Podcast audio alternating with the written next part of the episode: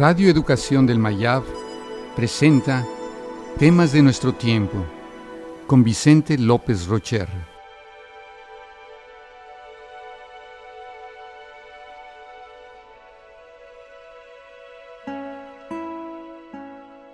La lógica de lo difuso.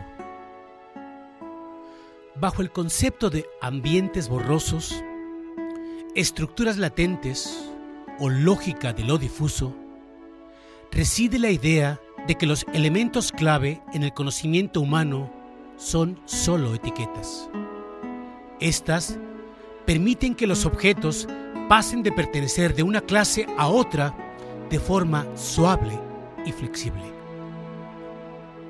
Pero entre una clase y otra hay un ambiente borroso que podría contener ambas etiquetas.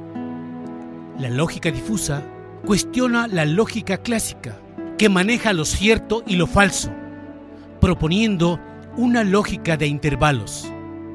Establece el razonamiento aproximado, utiliza premisas imprecisas como instrumento para formular el conocimiento. En un conjunto clásico se asigna un valor a cada elemento para indicar la pertenencia o no a dicho conjunto. En los conjuntos borrosos hay grados de pertenencia en referencia a un universo local. En una sociedad contemporánea, una persona de 45 años pertenecerá al conjunto borroso viejo, con un grado, por ejemplo, de 0.5 pero en una sociedad donde la esperanza de vida fueran 40 años, este grado cambiaría. En lenguaje natural se describen objetos en términos imprecisos, grande, joven, tímido, etc. El razonamiento basado en estos términos no puede ser exacto, ya que normalmente representan imprecisiones subjetivas, quizás probables, pero no exactas.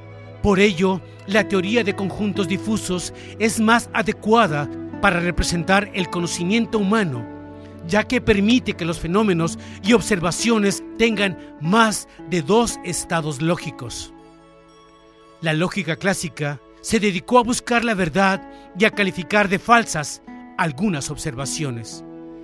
Es hasta ahora que empezamos a comprender el problema de las estructuras latentes o la imposibilidad de realizar objetivamente algunas medidas. El conocimiento humano tiene limitaciones a su propio conocimiento. La lógica difusa intenta romper esta limitación.